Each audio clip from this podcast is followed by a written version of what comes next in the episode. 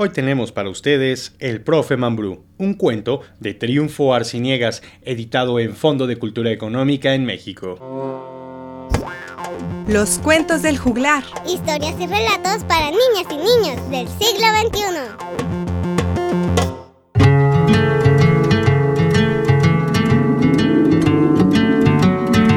Ambrosio vive en la cabeza de Mambrú. Ambrosio, el único pájaro del universo que habita una casa móvil y sabia. La cabeza de Mambrú no es una cabeza cualquiera, porque Mambrú es nuestro profesor, el profe que nos hace felices. Verlo todas las mañanas con Ambrosio en la cabeza nos hace reír. ¡Ay, qué bien, eh!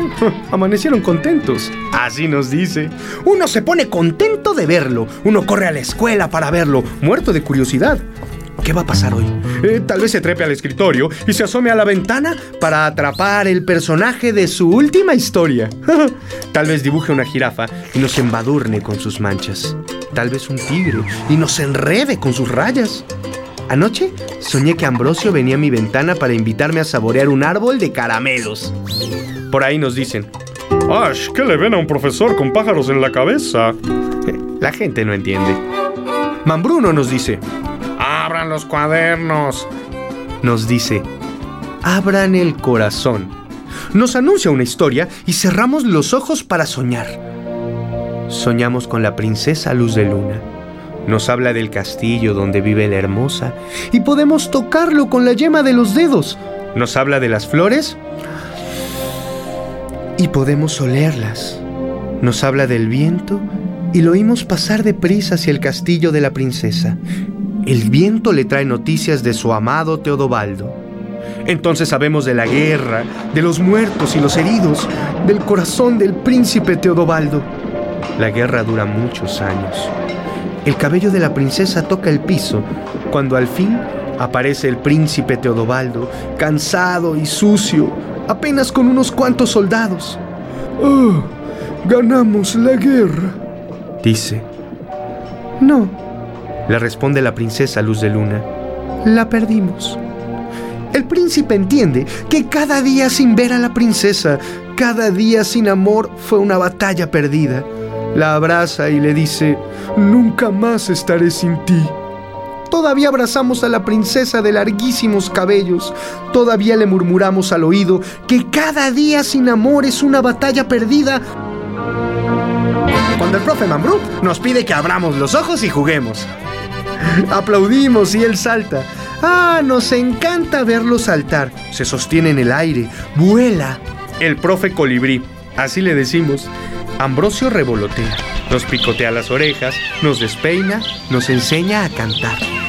El alboroto es tan grande que sale por la puerta, atraviesa los corredores y se cuela a los salones vecinos. A la profesora Berta Fumanchú no le gusta la fiesta. Su cara de pocos amigos lo expresa todo. Soltera y sin hijos, gorda y pesada, aplastada por 40 años de soledad. Sus alumnos están tiesos y tristes. Doña Berta Fumanchú viene a nuestra puerta y nos dice, ¡Ah! ¡Silencio! Casi le vemos la espalda, los bigotes, el tabaco prendido en la boca. El profe Mambrú le hace una venia y la profesora se va murmurando con rabia. ¡Ah! Este profesor es como un niño. El profe Celino Cruz no sabe sonreír.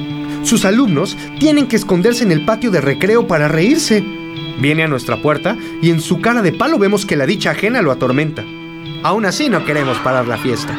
Entonces aparece el director, como sacado del sombrero de un mal mago.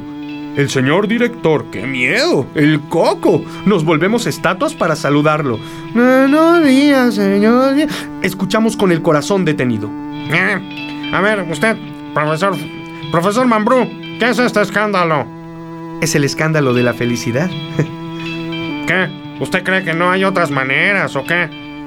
Maestro, la felicidad no se puede disimular. Además, eh, profesor Mambrú, ¿cuándo va a dejar ese pajarraco en su casa? Yo soy su casa, señor director. Profesor Mambrú, perdóneme que se lo diga, pero debería peinarse. Señor director, los nidos no se peinan. Ay, con usted no se puede discutir de verdad. Disculpe usted. Con permiso. Nos encanta esta conversación. Con algunas variantes la hemos oído una y otra vez. Al profe Mambrú le brillan los ojos cuando nos dice por centésima vez.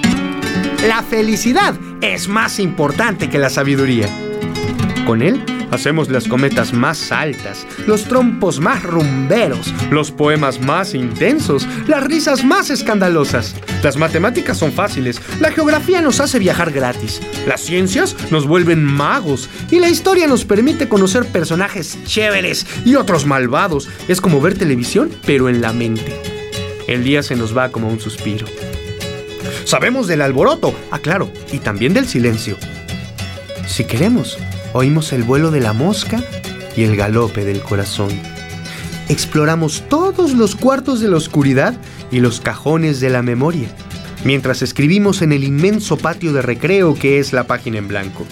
El director empuja la puerta para averiguar si nos escapamos por la ventana, y al vernos, perdidos en otras magias, se retira avergonzado. El día se nos va. Nos vemos mañana, dice el profe Mambrú, sostenido por Ambrosio, y se va. Se va volando a casa.